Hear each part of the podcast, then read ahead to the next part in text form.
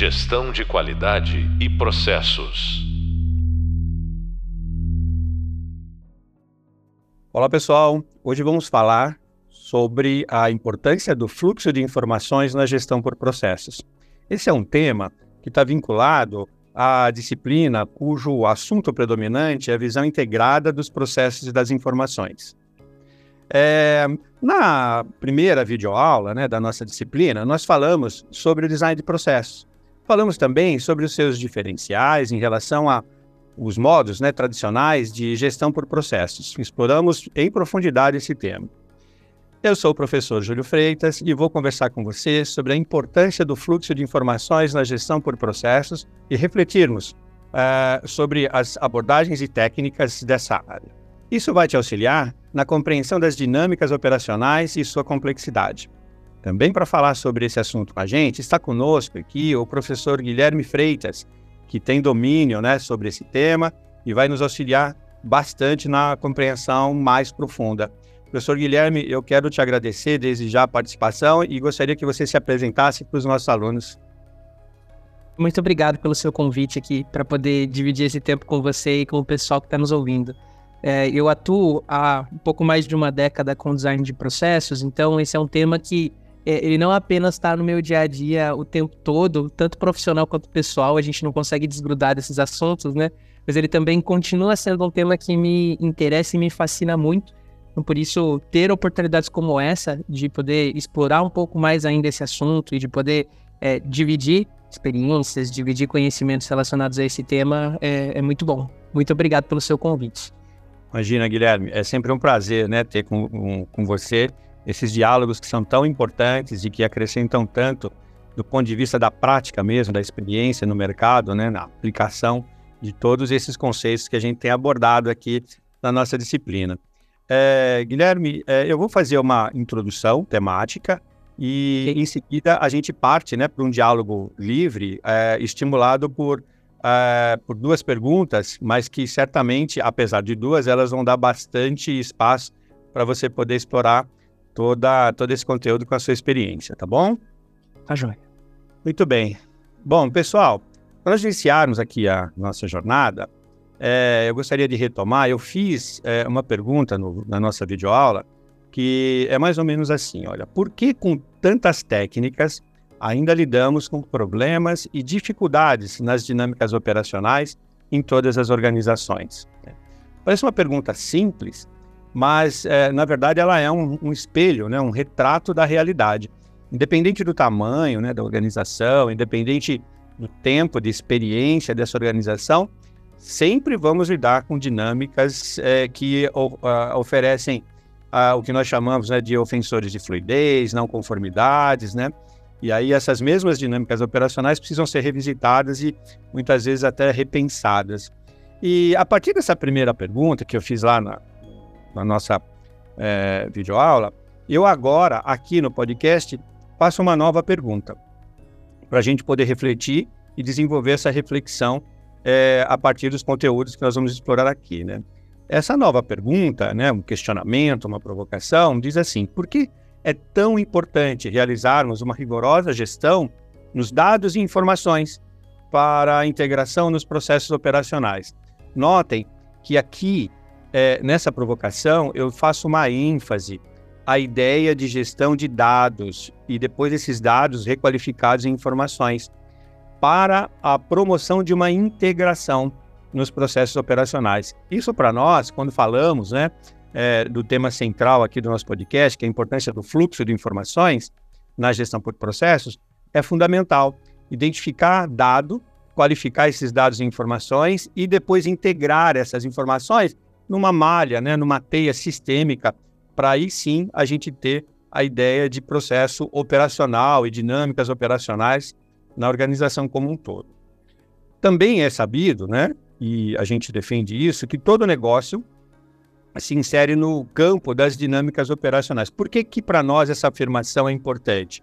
Porque todo negócio que é movido, como também sabemos, né, por processos, se esses processos não forem sistematicamente dinamizados, a gente não consegue gerar o entregável, que é o objetivo final de toda organização, né? Independente se ela é, oferece para o mercado produtos ou serviços. Então, a partir desse todo negócio se insere no campo das dinâmicas operacionais, a gente tem algumas outras convicções e informações também. Vamos seguir aqui, né? É, portanto, uma complexa malha né, de dados e informações articulados entre si e que demandam uma rigorosa orquestração e monitoramento. Ó, apareceram duas, apareceram duas novas palavrinhas aqui no nosso podcast: orquestração e monitoramento. Orquestração como uma metáfora mesmo, sabe? Você tem lá um, uh, uh, um maestro, um regente, e ele tem diversos, uh, na música a gente chama de naipes, né?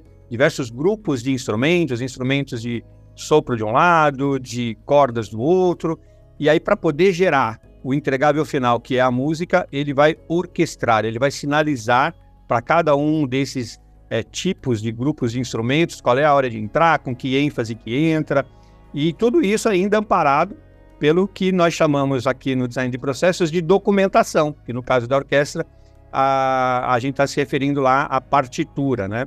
Nos processos não é diferente. A gente tem a documentação desses processos e na linguagem universal, né, BPMN, e eles funcionam para nós como partituras, né? Para que a gente consiga, ao orquestrar uma dinâmica operacional, é, seguir aquilo que está proposto e aquilo que está é, descrito, né? nos diagramas BPMN para que o, o, conjunto da obra se manifeste e resulte no entregável da organização. O monitoramento também é a segunda palavrinha que apareceu nessa afirmação. Né? Monitorar é cuidar, né? Monitorar é olhar atentamente né, para o, o, que está saindo dessas dinâmicas operacionais em termos de resultado. Né? Então, lá na frente, né, em podcasts posteriores, a gente vai chamar isso de indicadores, né? indicadores de percurso, indicadores de resultados. É, isso tudo se dá por conta dessa palavrinha monitoramento. Né? E como tudo que está na operação do negócio né, é, não deve parar, para que a gente possa garantir a sua continuidade, mesmo com as intercorrências, precisamos garantir um volume mínimo, rigorosamente coletado, armazenado e controlado de dados e informações. Aqui o que a gente está dizendo é que não é possível a gente imaginar uma é, excelência operacional se a gente não fizer coleta, tratamento de dados e informações é, para fins de monitoramento e até mesmo de decisões de correção de rota quando for necessário. Né? Também, como nós abordamos lá no vídeo 1, todo o processo operacional se inicia com a melhor formação de uma equipe. Então, é, aqui a gente está falando em pessoas, né? pessoas qualificadas né, para a atividade é, que a cadeia de valores e que o conjunto de processos é, demanda, né, tanto de expertise quanto de experiência também. Nós mergulhamos, portanto, nesse momento, na capacitação das pessoas. Conhecer tecnicamente né, a origem dos dados e informações que alimentam os processos faz das pessoas neles envolvidas é, conhecedoras né, da sua matriz original e relevância né, no corpo dos processos dessas informações que são deles decorrentes. Ou seja, uh, a gente acredita, né, e eu ouvi isso várias vezes também do professor Guilherme, que ninguém conhece mais do processo do que aqueles que o praticam, né? E então essa afirmação ela meio que dá tangibilidade para aquilo que a gente acabou de afirmar aqui uh, nas palavras anteriores. Um outro dado também bastante importante é que isso tudo indica é, que tem que haver harmonia entre a complexidade e peculiaridade das informações com os conhecimentos e personalidade dos profissionais que integrarão né, a ou as equipes de gestão desses dados e informações. Olha que coisa importante, né? As pessoas, a, apesar de capacitadas, elas, é, com a sua capacidade técnica, elas precisam encontrar um ambiente favorável para promover integração entre aquilo que deve ser feito com os seus meios tecnológicos hábeis e o corpo de conhecimento que elas têm, que aí a gente consegue garantir a execução de cada uma das tarefas, cada um dos processos e dar fluidez para a cadeia operacional. Além disso, né, é, a gente tem também, no caso das pessoas, é, que lidamos fortemente com os fornecedores de dados e informações. Né? Então não basta eu processar a, aquilo que chega para mim, né? Eu também preciso lidar com quem me entrega esses dados e informações. Materiais diversos durante a realização do projeto de uma gestão por processo. Também fazem parte, sabe, dessa dinâmica toda. Também, como falamos no vídeo 1, a boa gestão dos fornecedores de informações é fundamental para garantir a fluidez dos processos. E, por fim, até para eu dar aqui um espaço para o professor Guilherme né, é, participar e contribuir com a gente nesse conteúdo, a gestão por processos depende exclusivamente de uma boa identificação, coleta e tratamento de dados e informações. Aqui podemos explorar um pouco mais né, sobre esse tema é, e irmos além do que abordamos lá na nossa videoaula. Para o profissional de gestão por processos, tudo o que for necessário para que a fluidez operacional ocorra é classificado como meio hábil operacional, como mencionei há alguns segundos atrás. Portanto, dinheiro, espaços físicos, equipamentos, aplicativos sistemas em geral, tecnologias, pessoas qualificadas, tudo isso entra na caixinha dos recursos, né, que eu chamei de meio hábil para que haja fluidez operacional em toda essa cadeia. A recomendação aqui é que cada um desses itens seja gerido e acompanhado bem de perto durante toda a estruturação e prática da gestão por processos. Para se ter uma ideia, um processo pode parar por pouquíssimas razões, né? Uma delas é a interrupção do fluxo de um desses recursos. Ou seja, se um sistema que deveria ser demandado para que eu pudesse dar sequência na realização das minhas operações e esse sistema está indisponível, pronto, né? O processo como um todo ele tem ali a sua interrupção. E isso é, gera ou retrabalho ou atraso, uma série de é, não conformidades que vão impactar os resultados né, é, finais da organização. Portanto, toda atenção é necessária para o estreito acompanhamento e gerenciamento dos recursos alocados e disponibilizados, né, para o mais elevado possível índice do, de fluidez nas operações a partir de um bom tratamento dessas mesmas informações, dados e a sistematização entre eles. Bem, e a partir dessa introdução realizada até aqui, eu gostaria de abrir o espaço, então, para o professor Guilherme, né, a partir da sua expertise, experiência de mercado, é, para dividir com a gente em, em duas perguntas é, o que ele pensa, né, não só sobre o conteúdo apresentado na introdução, mas também o que ele pode trazer para a gente a título de questionamentos, provocações, né, complementação desse conteúdo que foi discorrido aqui na nossa introdução. Então, professor Guilherme, a primeira pergunta que eu gostaria de dividir né, com, contigo é, trata do seguinte: por que, com tantas técnicas, ainda lidamos com problemas e dificuldades na gestão de processos? Júlio, pegando um pouco o gancho dessa pergunta relacionada aos problemas e dificuldades, mas especialmente a, ao conteúdo do finalzinho ali da sua introdução relacionado a, aos meios hábeis e aos potenciais problemas que podem impactar esses meios hábeis, eu gostaria de começar aqui a minha fala explorando com o, o pessoal que está nos ouvindo, com o aluno que está consumindo aqui esse podcast, é, provocando para que a gente tenha sempre uma visão sobre os negócios orientada não ao negócio idealizado ou à operação que nós gostaríamos de ter, mas sim ao negócio que de fato existe e à operação que realmente existe, com todas as suas questões, com todos os seus problemas, para que a gente possa ter a visibilidade dos impactos reais que podem incidir sobre esses meios hábeis. Esse é um ponto bastante importante, porque se a gente não está preparado para lidar com as inconsistências que as operações têm, a gente fica extremamente fragilizado quanto às nossas entregas. Né? É, é muito importante que sempre que a gente vá olhar para as dinâmicas operacionais, que a gente olhe com um olhar real sobre dinâmicas reais vividas por pessoas reais e não um olhar idealizado sobre as dinâmicas idealizadas, ou como nós gostaríamos que as dinâmicas fossem. A gente precisa ter a visão de como essas dinâmicas operacionais são de fato. E essa é uma questão bastante significativa é, para o sucesso dos negócios e das operações. Quando eu olho para os meios hábeis, por exemplo, é, é bastante importante que a gente tenha a visão daquilo que pode impactar aquilo que para nós é recurso desde conexão com a internet, estabilidade de hardware dos equipamentos, até circunstâncias que podem impactar a vida das pessoas que fazem parte das nossas equipes, porque se a gente não tem visibilidade desses potenciais impactos, a gente não tem condição de estabelecer contingências, controles que mitiguem o impacto desse tipo de situação que não estava prevista. Claro que a gente não precisa ter a visão global 100% de tudo que pode dar errado sobre todas as coisas. É, não é nem natural e humano que isso exista, né? A gente sempre vai ter surpresas ao longo do percurso. Mas a gente precisa atuar para que essas surpresas elas sejam mínimas, elas sejam extremamente excepcionais e para que aquilo que pode dar errado na nossa operação seja conhecido. Existem vários jeitos de lidar com isso, outros mais, outros menos estruturados.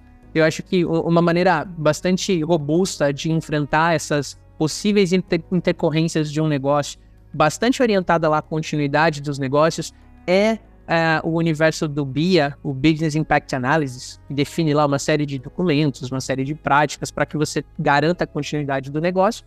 Mas mais do que trazer respostas é, envelopadas ali, engessadas para o pessoal que está nos ouvindo, eu gostaria de trazer essas provocações. E a primeira delas é a provocação no sentido de ter visão daquilo que pode dar errado no seu negócio. É aquela coisa da Lady Murphy, né? Se pode dar errado, vai dar errado. Nem sempre dá errado, mas se pode dar errado e você sabe que pode dar errado, é muito importante que você tenha ciência disso, que você tenha rastreabilidade disso e que você possa se prevenir para que não é, aconteça um grande impacto a partir desse erro. Imagina uma central de telemarketing que, ao perder a conexão com uma rede de telefones, perde completamente a possibilidade de operar. É, existem vários exemplos em vários contextos, outros mais óbvios, outros menos óbvios, mas explorar isso na, nas suas operações é crucial para a continuidade do seu negócio e da sua operação.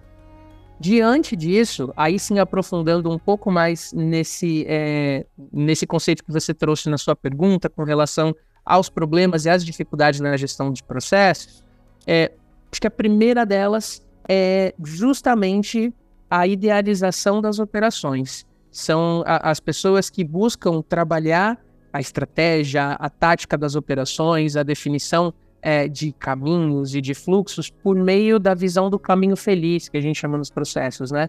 Prevendo que as coisas sempre vão dar certo.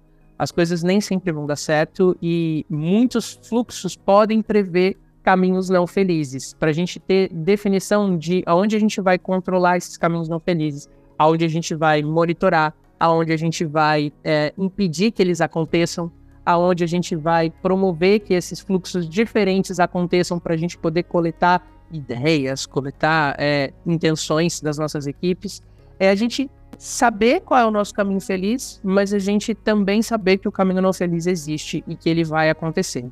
Então, para mim, a primeira grande dificuldade é, é essa orientação do olhar para não apenas aquilo que está no caminho feliz das coisas, mas também o que foge, os nossos fluxos alternativos.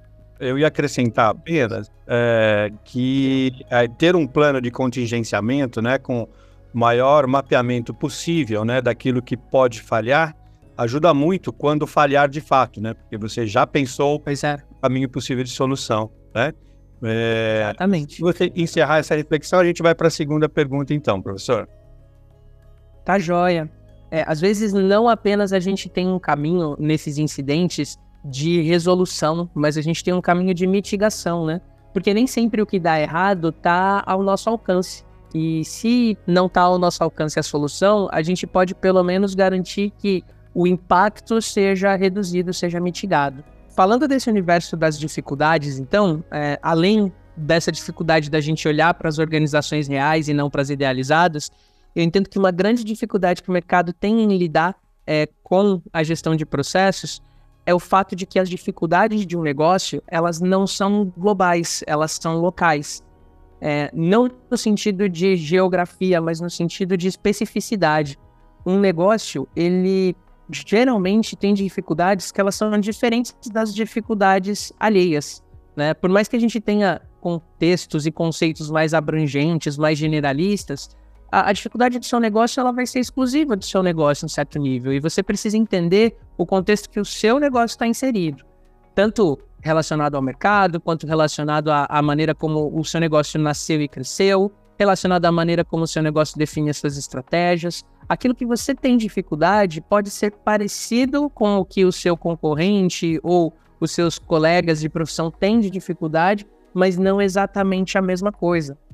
E isso nos leva para uma arapuca que é muito comum nessa, nessa nossa atuação, que é aquela de soluções de prateleira que resolvem 100% dos seus problemas. Não vai ser um aplicativo de gestão de tarefas que vai resolver a complexidade da organização da dinâmica operacional do seu time, apesar dele ser um, um importante meio hábil. Mas os meios hábeis, por si só, eles são meios, eles não são fins. Então, é bastante importante que você tenha visibilidade específica do seu negócio, das suas operações, para que você possa é, trazer mudanças que sejam benéficas para o seu negócio. Não significa que a novidade ela não, não é importante para o negócio. Claro que ela é em muito, e geralmente é a novidade que traz mudanças para melhor. Mas é, a novidade pela novidade, ela não é nada mais do que uma novidade, né? Então, se você vai numa feira e você vê que todo mundo está usando inteligência artificial, não necessariamente a inteligência artificial vai ser a resposta para as dores que o seu negócio vive, mesmo que as dores sejam parecidas. Então, eu fecho esse bloquinho aqui da dificuldade falando especificamente sobre as dificuldades do seu negócio, elas são do seu negócio. E elas, apesar de poderem ser parecidas, elas não são as mesmas de outros negócios. Portanto, é muito importante que você olhe especificamente para o seu negócio. Que você olhe para o contexto e para a realidade que a sua operação vive, para que você possa propor mudanças e que você possa propor melhorias e, inclusive, para que você possa fazer a governança desses processos e dessas atividades. Né? Não é uma ferramenta, um, um aplicativo que vai resolver todos os seus problemas do dia para a noite. Olhando para isso, Júlio, eu, se você quiser complementar com algum ponto relacionado a essas dificuldades, eu acho que a, experiência que eu sei que você tem, acho que pode contribuir bastante aqui. Eu penso que você é, cobriu realmente todos os pontos. E eu gostaria de ir para a nossa segunda pergunta, né? A tá joia. Também, né? Que é, é, na sua opinião, qual a melhor maneira de capacitar técnica e empaticamente os membros de uma equipe de gestão por processos? E aqui, antes de você começar a responder, eu gostaria de dividir é, produto de uma, um diálogo, né, também com um profissional bastante importante da área de automação de processos e inteligência artificial, né, que nós tivemos é, na, na tarde de ontem, ah, uma, uma curiosidade, né? Ele estava falando sobre hard skills e soft skills, né? E aí ele comentou assim, olha, em termos de capacitação de, de pessoas, é, o mercado chama de hard skill essa coisa do, do curso, do certificado. Falou, cara, isso é soft, né? Você ler um livro, entender e aplicar é simples. Você fazer um curso, passar em todas as disciplinas e pegar o seu é simples. Hard mesmo é você entender o ser humano, que é o que o mercado chama de soft.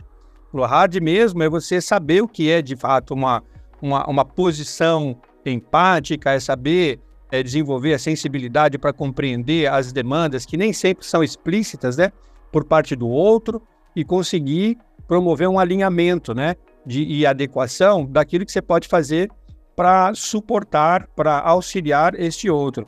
Então, a provocação que ele fez ontem, e aí eu gostaria de acrescentar aqui, né, com, com você, é, a, é essa, né, uma inversão do conceito de hard skill para a ideia de lidar com pessoas e de soft skill para a ideia de fazer cursos e ter diplomas, né? Então, essa fala desse profissional de automação de processo e inteligência artificial, mais a sua opinião, né, na melhor maneira, né? Qual seria a melhor maneira de capacitar técnica e empaticamente os membros de uma equipe de gestão de processos? Como é que na sua empresa, nas suas atividades hoje profissionais, como é que você vê isso e como você deveria ou poderia dividir isso com a gente uh, em, de uma forma meio sintetizada? Diga lá, por favor.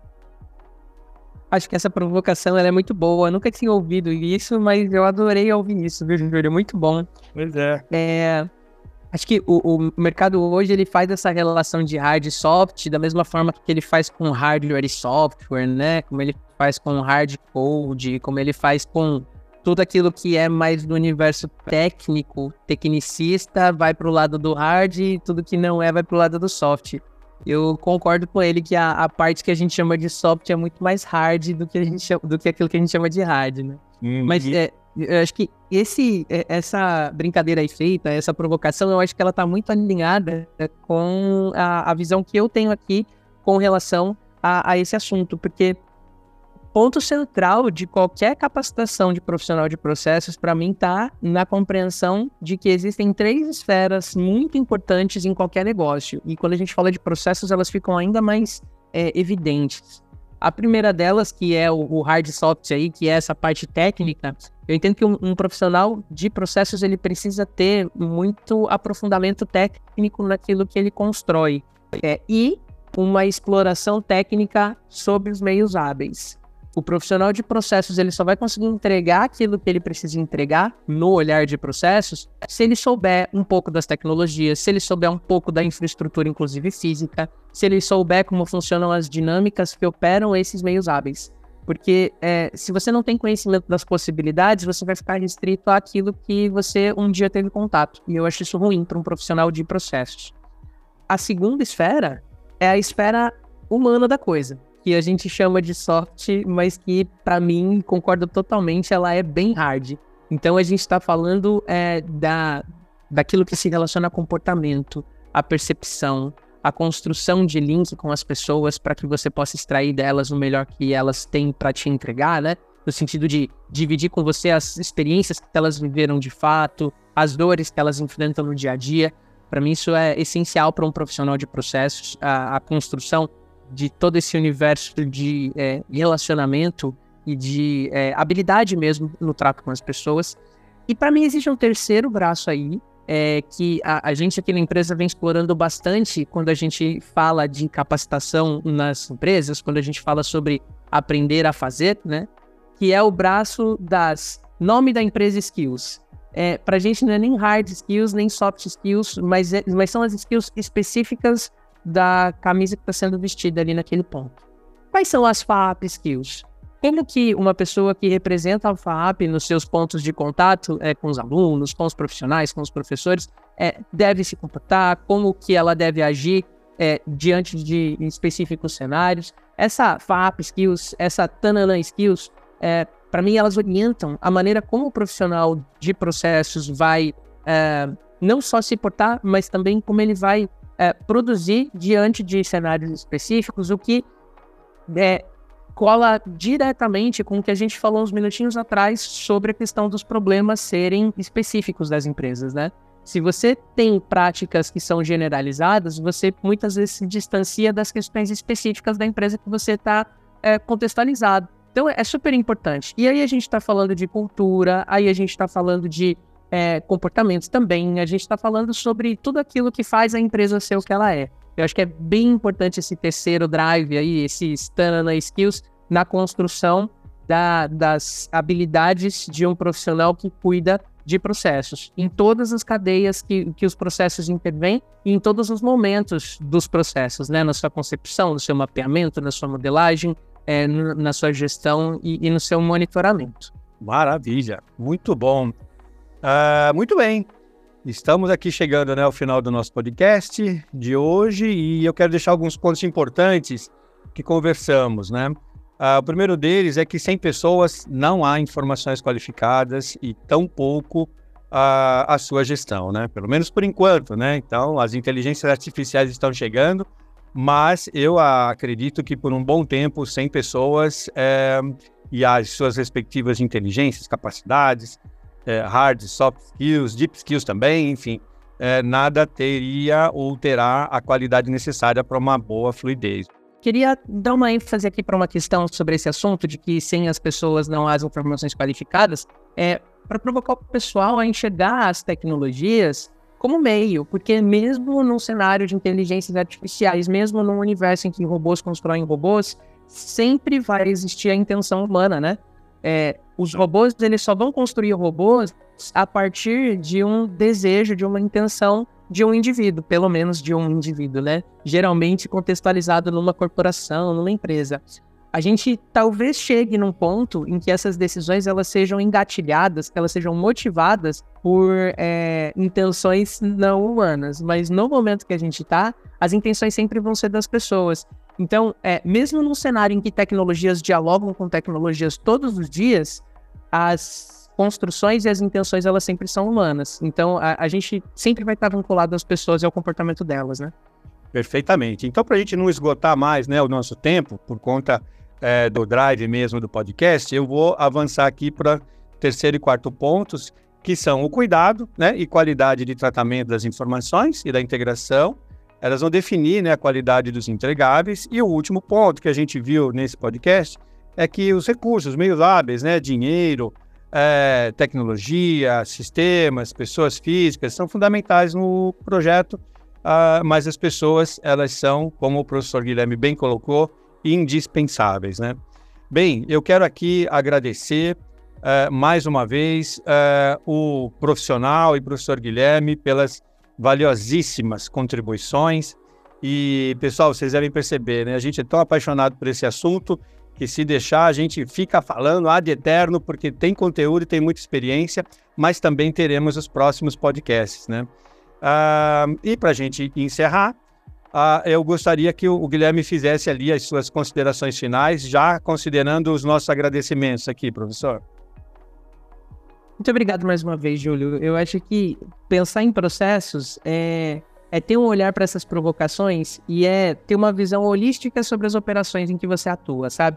Apesar do, do termo holístico ter ido para um universo de esoterismo recentemente aí na, nas nossas dinâmicas sociais, é, eu gosto dessa, desse, dessa palavra holística porque ela dá essa visão de que você conhece é, tudo que você pode conhecer sobre o todo e as partes, elas não contam sozinhas a história do todo. Você precisa conhecer um todo para que você possa ter o conhecimento pleno das partes, porque o jeito que uma parte se relaciona com a outra é tão ou mais importante do que o, o olhar específico para uma parte isolada.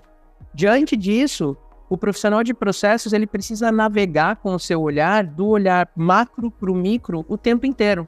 Se você só conhece o micro, você está afadado a propor mudanças, a propor é, alterações, propor intervenções que elas podem melhorar uma partezinha de uma realidade e piorar todo o resto. Se você só conhece o macro, você pode trazer propostas que elas são superficiais, que elas são simplórias e que elas não vão gerar mudanças reais na realidade do dia das pessoas que estão ali vivendo essas operações, essas dinâmicas. Então, é super importante navegar entre o macro e o micro como profissional de processos. É, minha sugestão é que você fique sempre muito atento a, a a existência do todo, a existência das partes e a navegabilidade que você precisa ter com relação a, a esse dentro e fora, a esse perto e longe. Perfeito. Bem, você acabou de ouvir o podcast sobre dados, informações e dinâmicas operacionais com o professor Júlio Freitas e o meu convidado especialíssimo, né? Professor Guilherme Freitas. Você poderá se aprofundar é, mais ainda, né? Através do Hub de Leitura. E no próximo podcast, vamos falar sobre pessoas nos processos é, e o antagonismo entre pessoas e procedimentos. É um assunto bastante importante e a gente vai é, explorar em profundidade. Fica aqui o meu agradecimento por sua atenção, novamente agradecimento para o professor Guilherme Freitas e nós nos veremos é, em breve. Até lá!